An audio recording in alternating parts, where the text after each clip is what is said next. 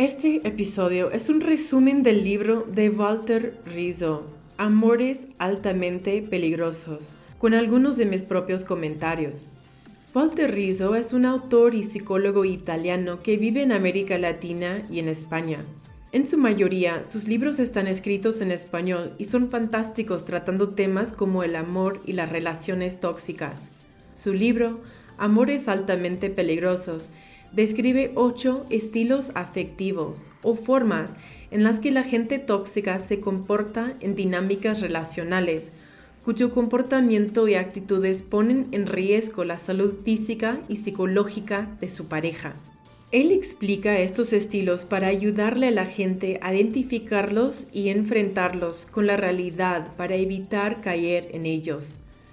Rizzo también nos ayuda a entender que es inaceptable en cualquier relación si no queremos caer víctimas de un amor tóxico y a identificar lo que está contraindicado para nuestra propia felicidad. Soy Meredith Miller y estás escuchando el podcast de Inner Integration, donde aprenderás las mentalidades y las herramientas para sanarte a ti mismo después del abuso narcisista. Quise compartir contigo mis comentarios sobre su libro y sobre estos estilos que él describe. Rizzo presenta su libro diciendo, no estoy diciendo que estas personas no sean merecedoras de amor, lo que afirmo es que cualquier vínculo afectivo donde nuestros valores esenciales se vean amenazados es contraindicado para nuestra felicidad, sin importar cuánto amor le pongamos al asunto. Estos estilos afectivos desgastan al otro y le quitan su energía vital.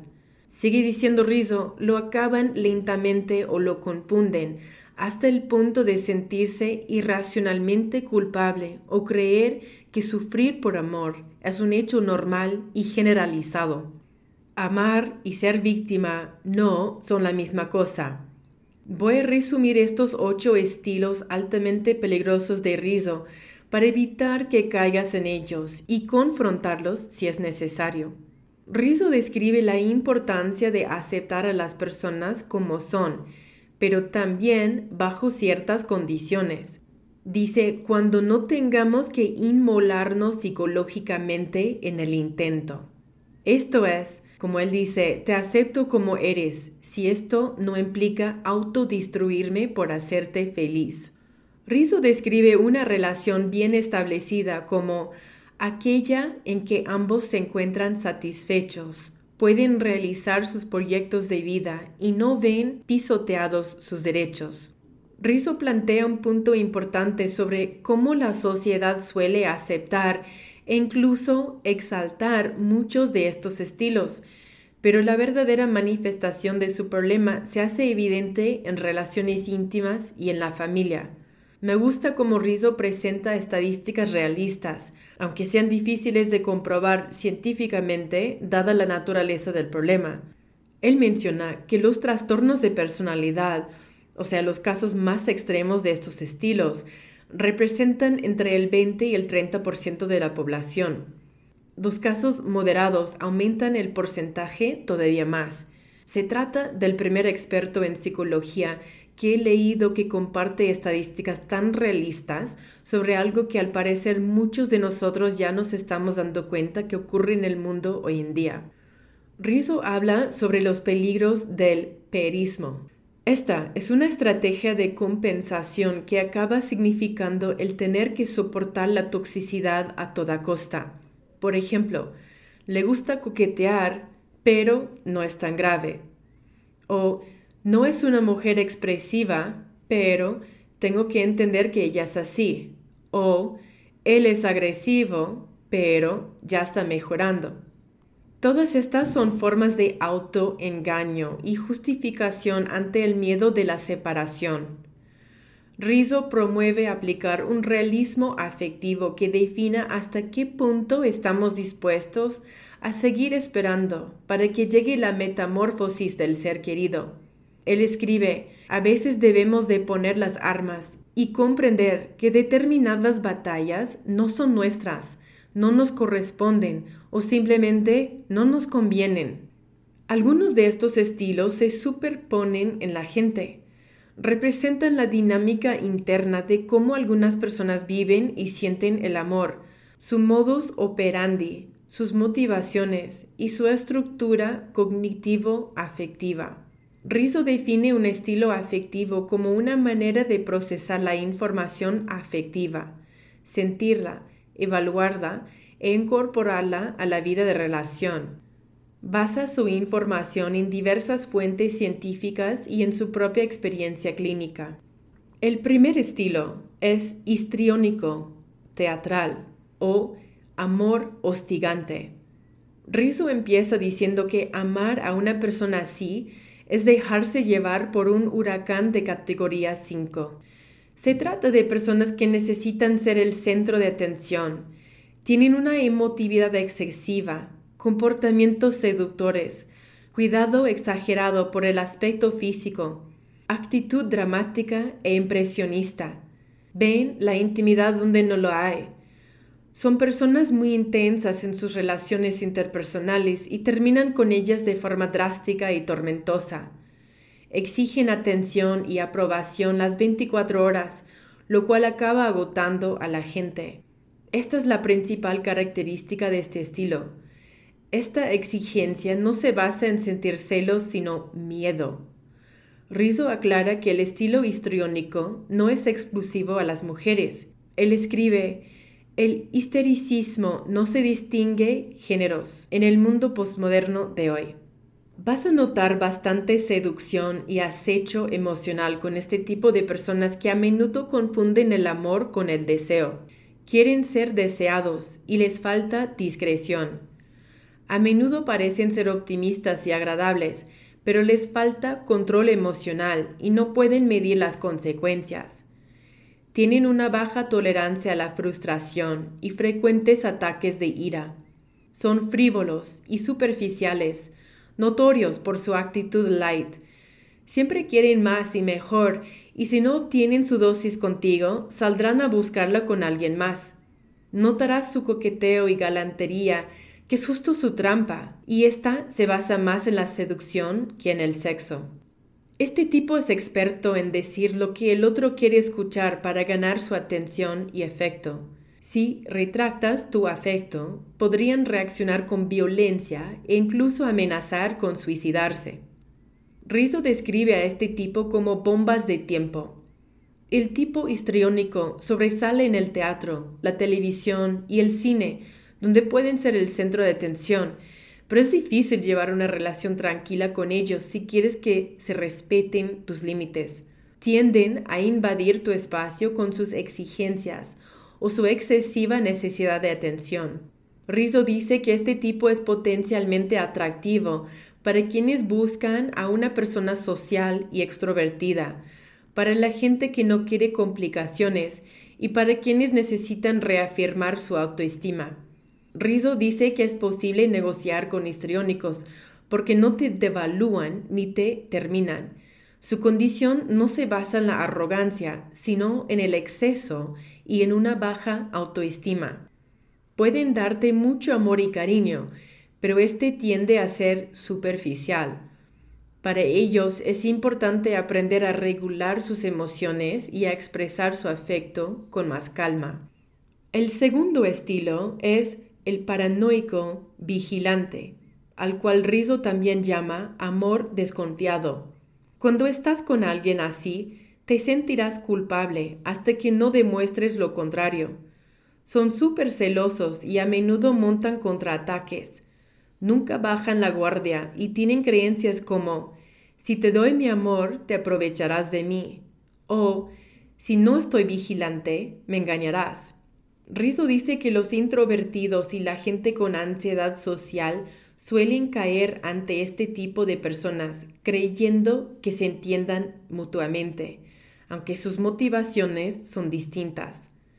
La persona paranoide busca evitar que los demás se aprovechen de él. La persona tímida o introvertida busca evitar la crítica de la gente. El miedo en ambos es el pegamento que mantiene unidas a estas parejas, que se basan en un aislamiento social. El tipo paranoide busca los celos, el dolor y la preocupación como indicadores del amor. Lo que sea que hagas será usado en tu contra. Te harán muchas preguntas sobre tu pasado, pero no responderán preguntas en las que tengan que revelar información personal. Te harán muchas preguntas para intentar dar con tus motivaciones. No suelen beber alcohol porque temen perder el control. Revisarán muchas veces la cuenta en el restaurante para asegurarse de que no les estén tomando el pelo. Menosprecian sus propios logros económicos para asegurarse de que no irás tras su patrimonio. Rizzo dice que los tipos paranoides son malos a la hora de aparentar, porque siempre se dan a conocer por sus celos y exceso de control. Él dice que conocer a un tipo paranoide es similar a realizar el examen de ingreso a la KGB, que es como la CIA en Estados Unidos. Siempre vas a dar más de lo que recibes en este tipo de relaciones. La conclusión para las relaciones con tipos paranoides es que si no hay confianza, es imposible llevar una buena relación. El tercer estilo es el pasivo agresivo o amor subversivo. Subversión significa socavar o desobedecer a la autoridad o estructura establecida. Rizzo dice que las relaciones con una persona pasivo-agresiva son como tener un movimiento de resistencia civil en casa. Usan el sabotaje, la insurrección, la indolencia, o sea, evitan cualquier actividad por pereza. No cumplen sus promesas ni sus compromisos y muestran una lentitud desesperante. Lo irritante no son las cosas que hacen, sino más bien las que no hacen. Y esa es su táctica preferida cuando se trata de desobedecer a la autoridad. Según la ley del menor esfuerzo, quizá en este momento muchos de ustedes estén dando cuenta de la cantidad de gente así con la que han salido. Te exasperan con sus olvidos y su terrorismo emocional dirigido a perturbar el orden establecido. Tienen problemas con la autoridad, tanto real como percibida, y este es su rasgo principal. Son resentidos y dependientes a la vez. Al mismo tiempo necesitan y rechazan a su pareja en una dinámica de estira y afloja. Son huidizos, evasivos y provocativos y nunca quedan satisfechos.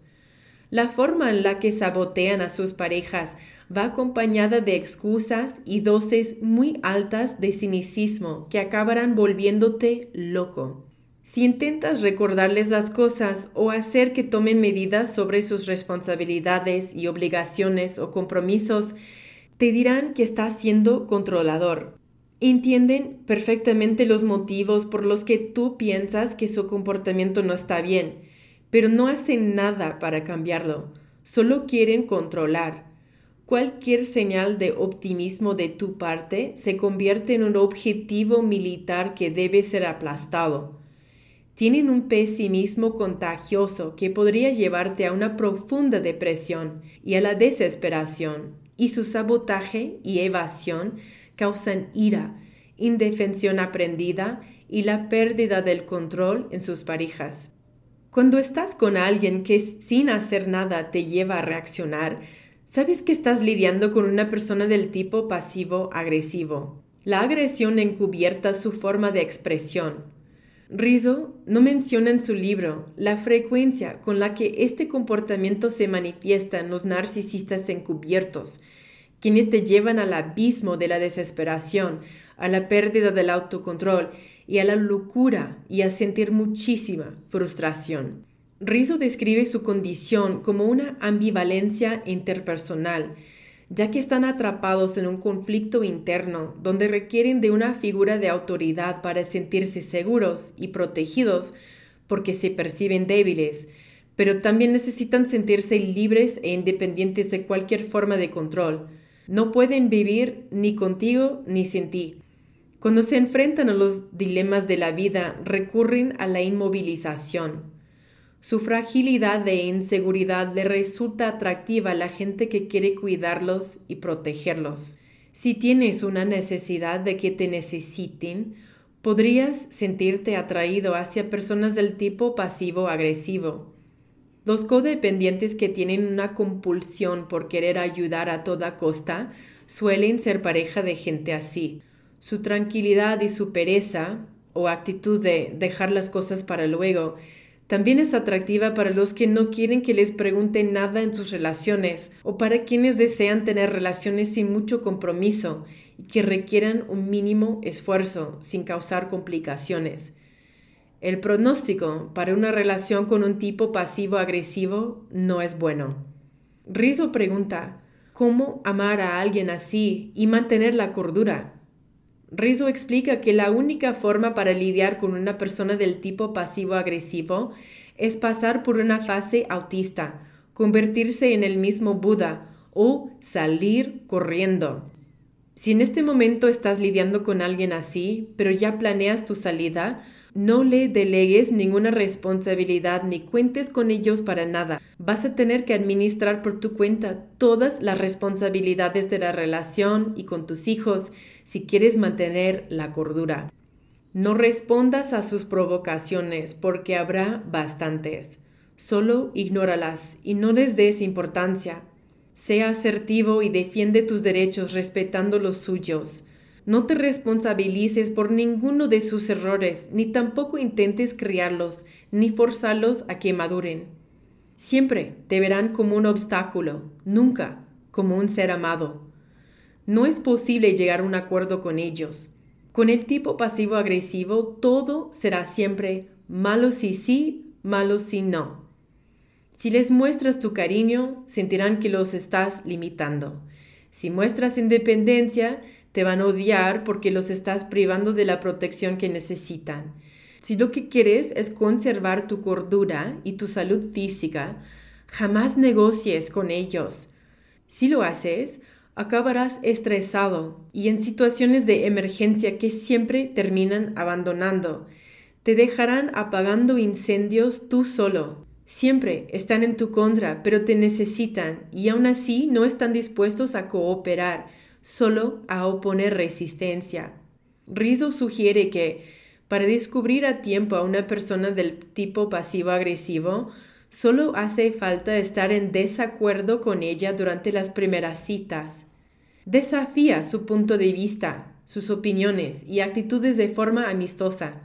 Pon atención en sus promesas y cómo es que no son capaces de cumplirlas. El cuarto estilo es el tipo narcisista egocéntrico o amor egoísta. Rizzo dice que con una persona narcisista siempre te vas a sentir como un satélite orbitando a su alrededor. Se sienten especiales, únicos, grandiosos y ven a los demás como inferiores. Sus parejas acaban sufriendo agotamiento emocional por mantener la relación. Si estás con alguien así, perderás tu autoestima. Te sentirás solo, deprimido, disminuirá tu rendimiento en el trabajo y en la escuela, al igual que tu autoeficacia. Notarás que tu sistema inmunológico pierde fuerza y te enfermarás con mayor frecuencia. Te sentirás agotado y sin esperanzas. Rizzo dice, es imposible amar a alguien que se cree el centro del universo. Acabarás restándote valor para elevarlos a ellos. El tipo narcisista tiene una necesidad por adquirir estatus y poder. Si tú tienes alguna de estas cosas, te usarán como trofeo. Cuanto más los ames, más alimentarás su grandiosidad y más se distanciarán de ti.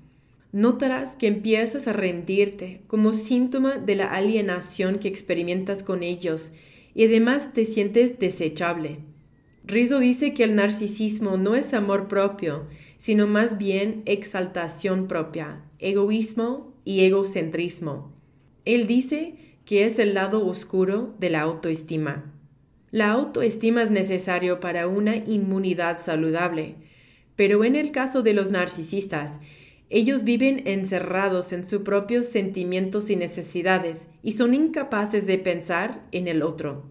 Él escribe, la demanda de un autoenamoramiento es lo que le impide dedicarse a una pareja. Observarás egoísmo y manipulación en una relación con un tipo narcisista, ya que son abusivos con el manejo de los recursos comunes, tanto físicos como psicológicos. Su egoísmo destruye su capacidad para amar a otra persona. Para un narcisista, el fin justifica los medios y utilizarán a los demás para sus propios intereses. Rizzo describe el cuidado con el que un narcisista elige a su víctima. Dice, ellos estudian las ventajas que otros pueden ofrecerles y lo que pueden obtener. Te manipularán a través de la culpa, la seducción, el miedo y el chantaje. Incluso pueden presentarse como débiles o incapaces para inspirarte a protegerlos, ayudarlos o sentir lástima por ellos. Los narcisistas no saben perder y Rizzo dice que esto es lo que los hace tan peligrosos. Usan la grandiosidad para disfrazar su profundo sentido de inferioridad y su necesidad de utilizar la imagen pública como tarjeta de presentación. Requieren de admiración y se la exigen a sus parejas. Nunca aceptarán como pareja a alguien que los opaque para evitar que sus celos los consuman. El narcisista absorbe tu fuerza vital y devora tu energía. Si no estás de acuerdo con ellos, perciben esto como una falta de respeto y les causas una herida narcisista debido a su hipersensibilidad a la crítica. No hay reciprocidad en una relación con un narcisista. Siempre darás sin recibir, amarás sin ser amado, te manipularán y te sentirás usado como un objeto, y eso es injusto e inaceptable. Cuando recién conoces a un narcisista, notarás sus muestras de poder, aristocracia, glamour, estilo y buen gusto. Querrán enseñarte sus cosas de marca y otras posesiones que codician en un esfuerzo por decir, mira lo genial y deseable que soy. También van a mostrar interés en tus amistades con estatus e importancia. Un narcisista también se presenta como alguien totalmente opuesto a quien es en realidad. Pueden presentarse como gente humilde, sensible y abierta al desarrollo personal. Sin embargo, todas tus conversaciones girarán en torno a ellos, a su historia, su familia, sus hijos, su trabajo y sus logros. Encontrarán tus vulnerabilidades y las indulzarán antes de manipularlas. Los narcisistas sienten que están por encima de las reglas. La conclusión es que una relación sin reciprocidad es agotadora, cansada y eventualmente acabará robándote la vida. Si valoras tu vida, esta no es una relación saludable para ti. El quinto estilo es el tipo obsesivo compulsivo o amor perfeccionista. Este estilo tiene que ver con el control y el perfeccionismo. Nada satisface a una persona obsesivo-compulsiva porque siempre podrías hacer las cosas mejor. Tu espontaneidad es vista como una falta de autocontrol. La persona obsesivo-compulsiva quiere rigidez, previsibilidad, orden y se concentra en los detalles. Ofrecen relaciones sexuales aburridas, con muy poca variedad o improvisación, porque eso los hace sentir incómodos. Son muy cuidadosos para mantener sus emociones bajo control riguroso. Dos tipos obsesivo-compulsivos son muy exigentes y críticos con tus errores.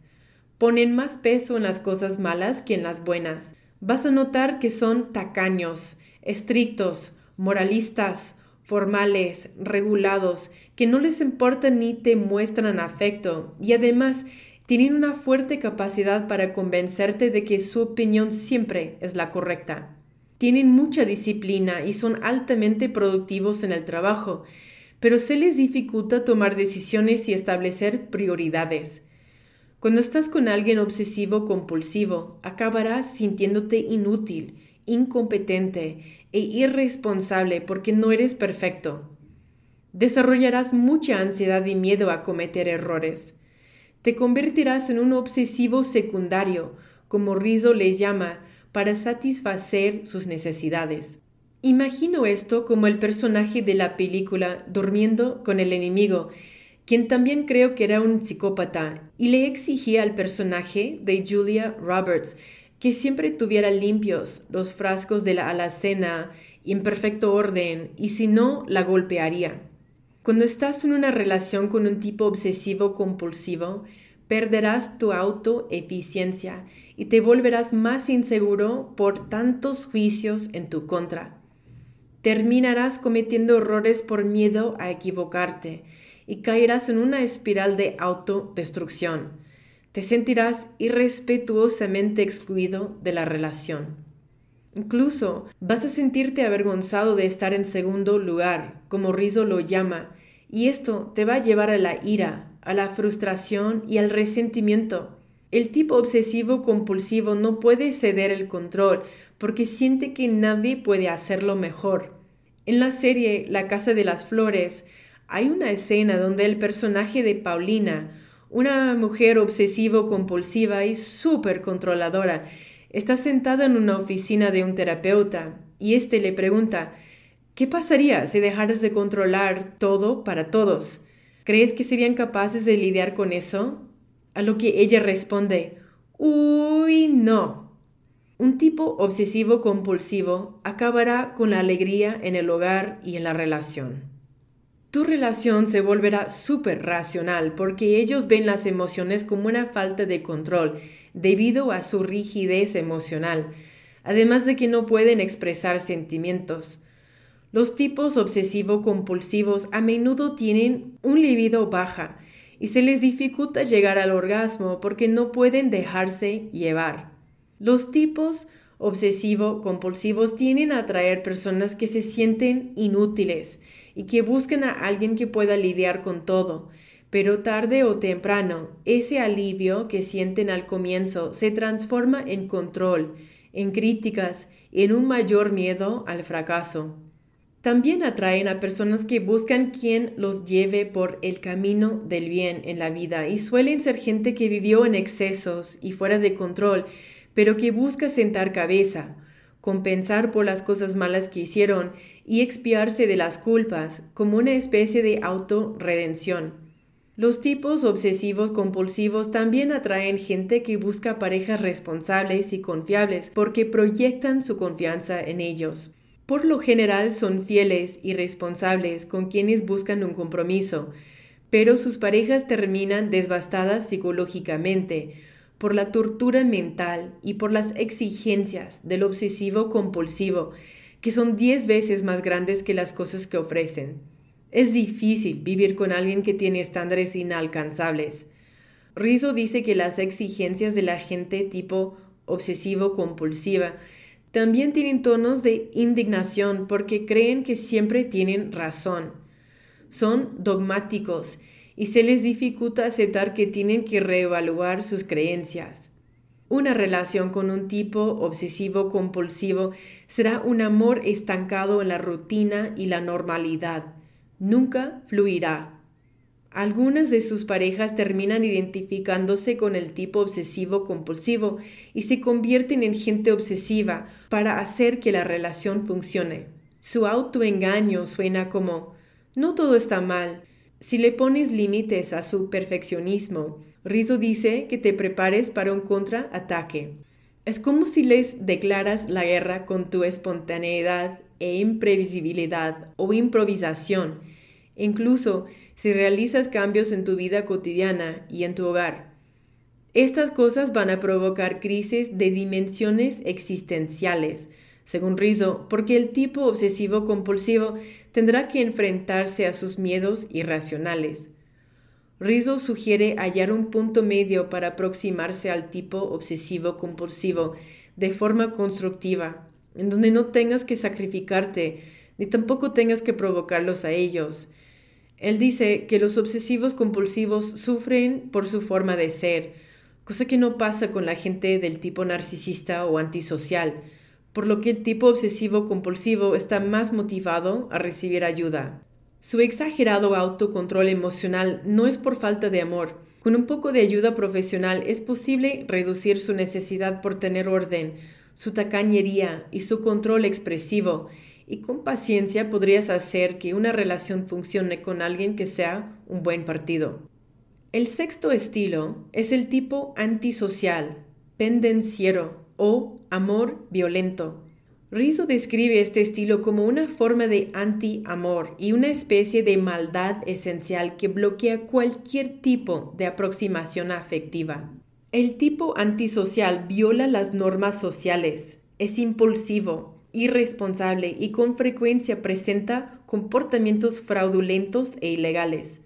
Rizzo describe una relación con una persona del tipo antisocial como sobrevivir al depredador y una amenaza para cualquiera. Todos ellos traen destrucción a un nivel interpersonal y cosifican a los demás. El tipo antisocial es manipulador, llora, pide perdón y jura cambiar cuando amenazan con dejarlo. Tienen gustos sexuales poco convencionales y exigencias ante las cuales podrías ceder, aunque no te gusten, porque es el único momento en donde percibes un sentido de afectividad o cercanía de su parte. Los tipos antisociales no saben querer, tampoco pueden entender el dolor ajeno, solo quieren pasarla bien y no aburrirse. No tienen ninguna responsabilidad hacia los demás y siempre cosifican a la gente. Ven a las personas como objetos, las explotan y se aprovechan de ellas sin compasión alguna. En casos extremos, sienten placer por el sufrimiento de los demás. Los tipos antisociales sienten desprecio por la gente ya que exhiben comportamientos crueles y abusivos, tanto físicos como psicológicos. El egoísmo de un narcisista se basa en su grandiosidad y en sentirse especial.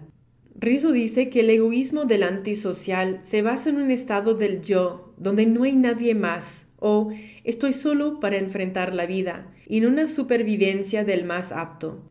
Cuelgan a la gente de llavero, la llevan y la traen como una cosa sin esperar ningún tipo de aprobación de los demás Ven a la gente como prescindible o superflua, a menos de que puedan usarla de algún modo.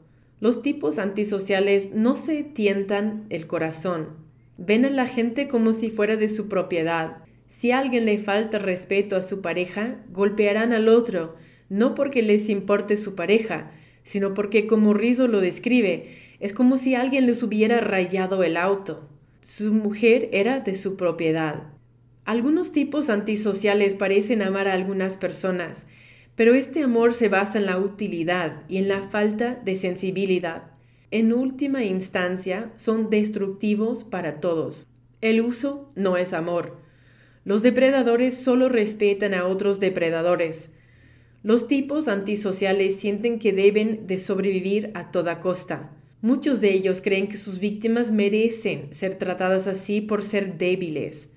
Vas a notar esto en grupos donde se promueve la supremacía racial.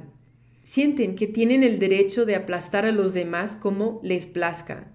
Los tipos antisociales tienen un delirio de omnipotencia y dominación total.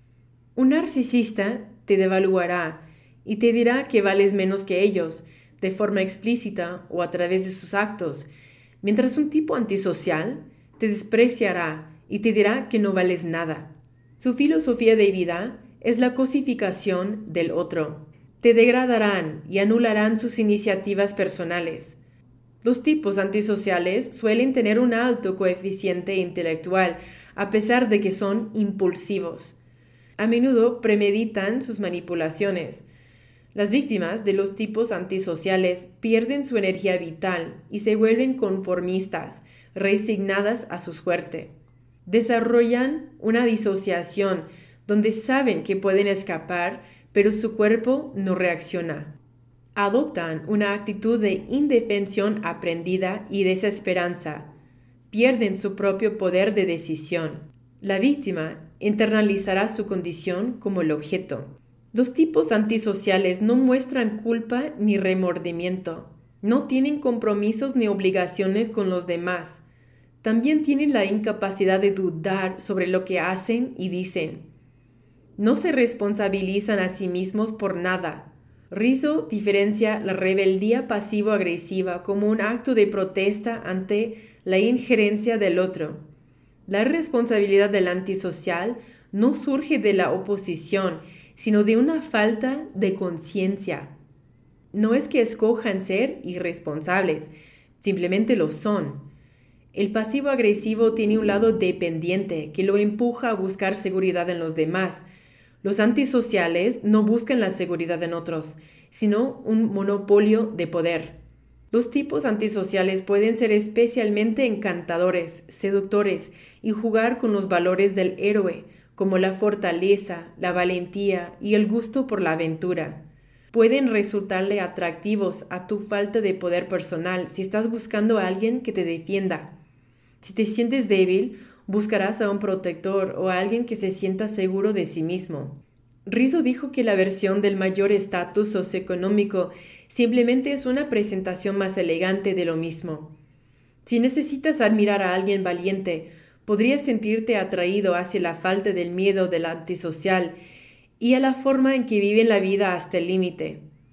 Si necesitas sentir emociones fuertes, podrías sentirte atraído hacia un tipo antisocial por su baja tolerancia al aburrimiento y porque tienen que sentir emociones fuertes para sentirse vivos. Realizan comportamientos extremos para sentir más. Tienen una adicción al peligro y a las emociones intensas. Rizzo lo llama el amor a 100 kilómetros por hora y en caída libre. El tipo antisocial carece de autocontrol. Los tipos antisociales se sienten orgullosos de serlo y lo disfrutan no cambian en absoluto. Una relación con un antisocial es, como Rizzo dice, un suicidio asistido y tienen un costo muy alto. Es imposible tener una relación saludable con ellos si lo que buscas es una vida digna. Sal corriendo y no mires atrás. Una relación solo es posible entre dos tipos antisociales o si uno de ellos es antisocial y el otro posee un estilo limítrofe, ya que ambos buscan los mismos niveles de intensidad. El séptimo estilo es el esquizoide ermitaño o amor desvinculado o indiferente. Rizzo dice que aislarse afectivamente de la pareja es una forma silenciosa de agresión. Es tanto o más destructivo que el amor violento como el tipo antisocial, esta es la máxima expresión de la indiferencia. El tipo de indiferencia del esquizoide es mortal porque no se basa en el ego, como ocurre con el narcisista, ni tampoco en la supervivencia del más apto, como pasa con el antisocial, sino más bien en una desvinculación esencial, la ausencia emocional sin más razón que la ausencia misma. Él describe una relación con uno de estos tipos como un agujero negro. Los tipos esquizoides tienen una necesidad radical de independencia. Nadie llega a su fondo. Adoptan la soltería como una forma de vida. Su forma de relacionarse con los demás es creando distancia emocional. Exhiben indecisión, apatía y falta de compromiso. De hecho, esquivan cualquier tema que tenga que ver con compromisos o matrimonio. Obtienen algunos beneficios al tener una pareja, pero prefieren distanciarse de ella. Rizzo dice que el estilo esquizoide es un pasivo agresivo superado, que ha resuelto el conflicto de seguridad contra la independencia a favor de la autonomía. Es imposible conectar con alguien del tipo esquizoide dada su exagerada necesidad de independencia. Una cosa es tener independencia razonable y otra muy distinta es la adicción al desapego. En el caso del esquizoide, la independencia se convierte en aislamiento, reclusión e incomunicación por la visión negativa que tiene de los demás. Sienten que la gente es controladora e intrusa y ven al amor como una forma de esclavitud. Rizzo describe que amar a un esquizoide es como abrazar a la nada, es como las arenas movedizas. Cuanto más amor le entregues, más te hundirás en tu soledad, porque más se alejará de ti. Esto me recuerda de la nada, de la historia sin fin. Incluso usaron la imagen de las arenas movedizas en esa película. Rizzo dice que el tipo esquizoide gusta del ciberamor y del cibersexo, al mismo tiempo que las relaciones a larga distancia, porque no hay compromisos y nadie puede saber quiénes son en realidad. Es fácil mentir en ese aspecto sin que los descubran. Prefieren la masturbación al sexo porque es menos invasora. Rizzo describe su condición como un analfabetismo emocional y falta de empatía. Su falta de empatía suele llamarse alexitimia, que es la incapacidad de procesar información emocional y o afectiva, propia o ajena. Dice que estar con alguien así es estar solo. Rizzo escribe, la indiferencia es una tortura que mata en cámara lenta y puede llevarte a los límites de la desesperación. Al principio el tipo esquizoide no se parece en nada a un agujero negro y nadie sospecha de su incapacidad de dar y recibir afecto. Se perciben respetuosos y misteriosos. Sus defectos solo emergen cuando el virus del amor se dispara, lo cual toma alrededor de seis meses, según escribe Rizzo. El rechazo y su frialdad solo se perciben si te enamoras de ellos, los tipos esquizoides son atractivos cuando estás buscando a alguien que respete tu espacio o cuando estás en búsqueda de un amor donde la conquista sea un reto. Rizzo dice que es imposible tener una relación con alguien del tipo esquizoide porque vivir en un estado de indiferencia y abandono va en contra de la naturaleza humana. Entre más te aproximas a ellos, más se alejan. El octavo y último estilo es el limítrofe, inestable o amor caótico. Este tipo es impulsivo, emocionalmente inestable, paradójico, inseguro y autodestructivo, con tendencias a las adicciones y a otras conductas disfuncionales. Son impredecibles y explosivos. Una relación con un limítrofe se irá volviendo cada vez más caótica y desesperante. Rizzo los describe como supernovas. Tienen ataques de ira, altibajos drásticos, celos intensos y suelen ser alcohólicos. A menudo no quieren ayuda. Explotan y luego te piden perdón, y ese ciclo se repite una y otra vez. El tipo limítrofe es de naturaleza contradictoria. Te amarán y te odiarán. Serán tiernos y violentos. Tienen una percepción y forma de pensar en blanco y negro esto a menudo se manifiesta en las mujeres que se sienten amadas o no, de acuerdo a los aspectos positivos o negativos que estén recordando de su pareja. En hombres suele manifestarse como sentirse exitosos o sentirse fracasados y tratan a sus parejas con irritabilidad y rechazarán cualquier tipo de afecto si no se sienten bien consigo mismos en este instante. Sus estados internos cambian constantemente y nunca sabrás a quién vas a encontrar cuando los veas de un día para otro. Rizzo describe la relación con alguien del tipo limítrofe como amor de alto riesgo, ya que es impredecible y sorprendente, como vivir al filo de una navaja.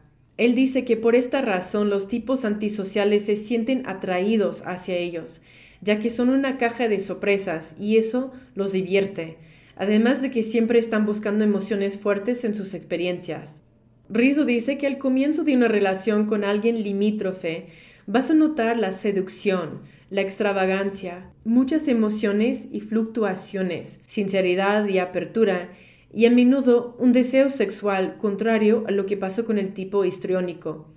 Los tipos limítrofes tienen una identidad fragmentada y una falta del sentido del yo. Saber quiénes somos y hacia dónde nos dirigimos en la vida es importante para tener un amor maduro. Dos tipos limítrofes tienen miedo a estar solos y al abandono, pero también temen a la intimidad. Tienen baja autoestima y no se sienten dignos de merecer amor. No tienen amor propio. Quieren mantener una relación de dependencia, pero carecen de los recursos internos para hacerlo. Esto es lo que causa un círculo vicioso de relaciones interpersonales. Cuando la pareja del limítrofe no puede alcanzar sus estándares para sentirse totalmente seguro, se desencadena su ira, sus agresiones, autolesiones, crisis de identidad, infidelidades y adicciones. Naturalmente la pareja se distancia y el limítrofe interpreta esto como no ser alguien digno de recibir amor. Cuando estás en una relación con un tipo limítrofe, acabarás sintiéndote impotente. Rizzo sugiere que el tipo limítrofe siempre requiere terapia. Es posible que con la terapia pase de ser un tornado a una tormenta tropical manejable. Con terapia también pueden llegar a un punto en donde no hayan más tsunamis devastadores, aunque sí algunas inundaciones. Esto suele verse más en sus relaciones íntimas, ya que representan su talón de Aquiles, y es ahí donde surgen sus mayores problemas. Rizzo dice que es tu decisión permanecer o no en una relación así. En resumen, Rizzo escribe que el amor saludable está apuntalado en la dignidad humana y favorece el desarrollo del potencial humano. Estos ocho estilos de amor tienen antivalores que se oponen al desarrollo normal del afecto. Conocer sobre estos temas es importante para evitar caer en ellos, pero también hace falta madurez emocional. Él sugiere ir despacio y tomarse el tiempo necesario para observar y pensar, quererse a uno mismo lo suficiente para no ser cosificado ni sufrir en nombre del amor. Rizzo escribe, Amar no implica sufrir y todos tenemos el derecho a ser felices. La dignidad y la autoestima jamás deben negociarse, porque incluso en el amor hay límites.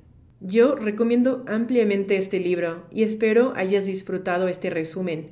El contenido de Rizzo me pareció realmente valioso y tengo planeado leer más de sus libros para traerte más de sus ideas a futuro. Muchas gracias por sintonizar este episodio de podcast de Inner Integration. Espero que hoy hayas aprendido algo que te ayude a ver las cosas desde una nueva perspectiva y a comenzar a usar nuevas herramientas para que puedas tomar medidas y transformes tu vida después del abuso narcisista. Recuerda, tú eres suficiente, tú importas y tú puedes con esto. Si te gustó este episodio y quieres escuchar más, no olvides suscribirte para recibir actualizaciones automáticas sobre nuevos episodios de podcast a medida que se lancen.